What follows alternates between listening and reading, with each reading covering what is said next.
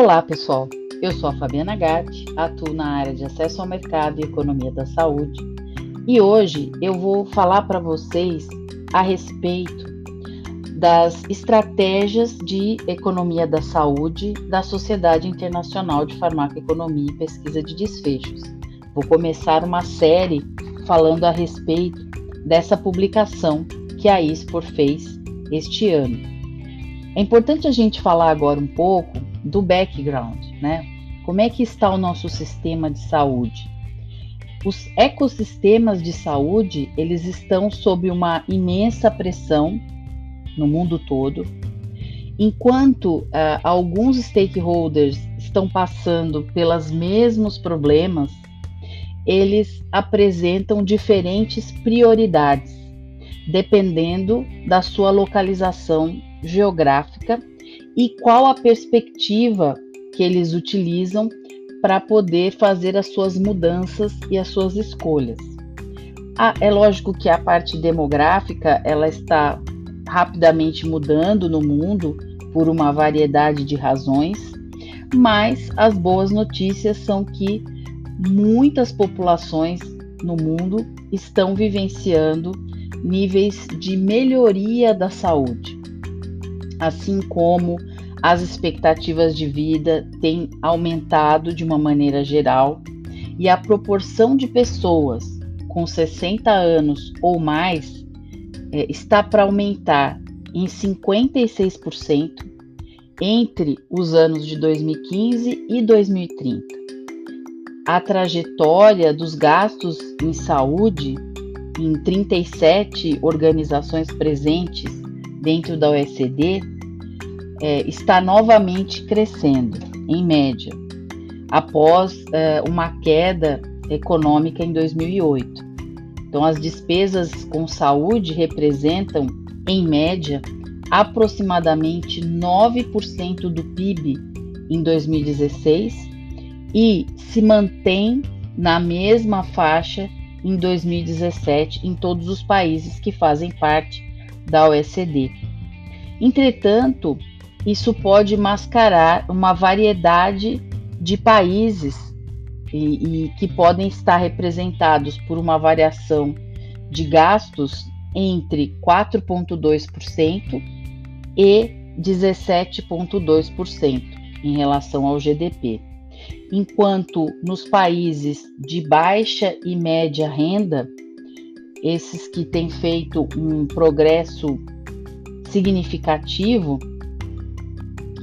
os países de baixa renda continuam a sofrer alguns desafios relacionados à provisão da saúde básica. A complexidade das decisões no sistema de saúde continua a se intensificar. Os tratamentos inovadores com potencial curativo, baseados na medicina de precisão, na medicina personalizada, tem se tornado uma realidade. Entretanto, essas terapias, que são chamadas de cutting edge, elas complicam o processo de determinação de valor para pacientes, para pagadores, para a sociedade e também para a questão do planejamento orçamentário dentro do processo de pagamento por serviços em saúde.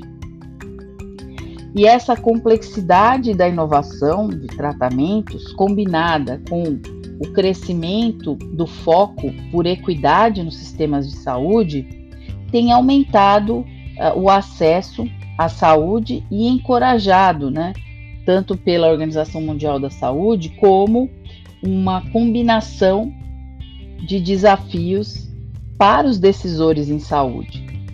E para que esses desafios possam ser compreendidos em cada país, as definições de valor elas precisam incluir as múltiplas perspectivas e os contextos locais, enquanto novas abordagens para a gestão da, da affordability, da sustentabilidade, precisam ser consideradas também. E, adicionalmente, a, a força desses novos, dessas novas abordagens para avaliação do sistema de saúde e o desenvolvimento dessas novas abordagens que estão, de uma certa forma, balanceando processos científicos e também processos decisórios, podem aumentar uh, o rigor e a transparência no processo de decisão.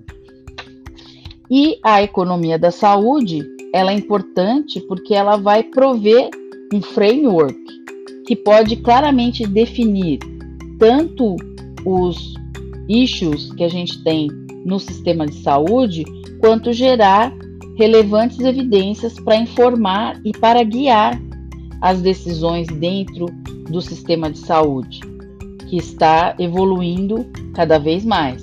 Então, a economia da saúde, ela passa a ser uma ferramenta essencial nesse processo de avaliação tanto pensando do ponto de vista econômico quanto pensando do ponto de vista de desfechos, mostrando qual decisão, qual alternativa pode ser utilizada e como ela impacta tanto os desfechos quanto os próprios stakeholders envolvidos, com a intenção realmente de orientar essas, esses investimentos em saúde. Então, ela vai trazer também a questão do comportamento decisório dos stakeholders, comparativamente avaliar os desfechos e também mensurar a qualidade dentro do sistema de saúde. Então, a economia da saúde, ela vai unir aí dois campos importantes que trabalham juntos e que são muito poderosos, né? Que é a questão dos dados e os insights nos processos é, de decisão e a gente vai falar um pouco mais sobre isso no próximo episódio. Até lá!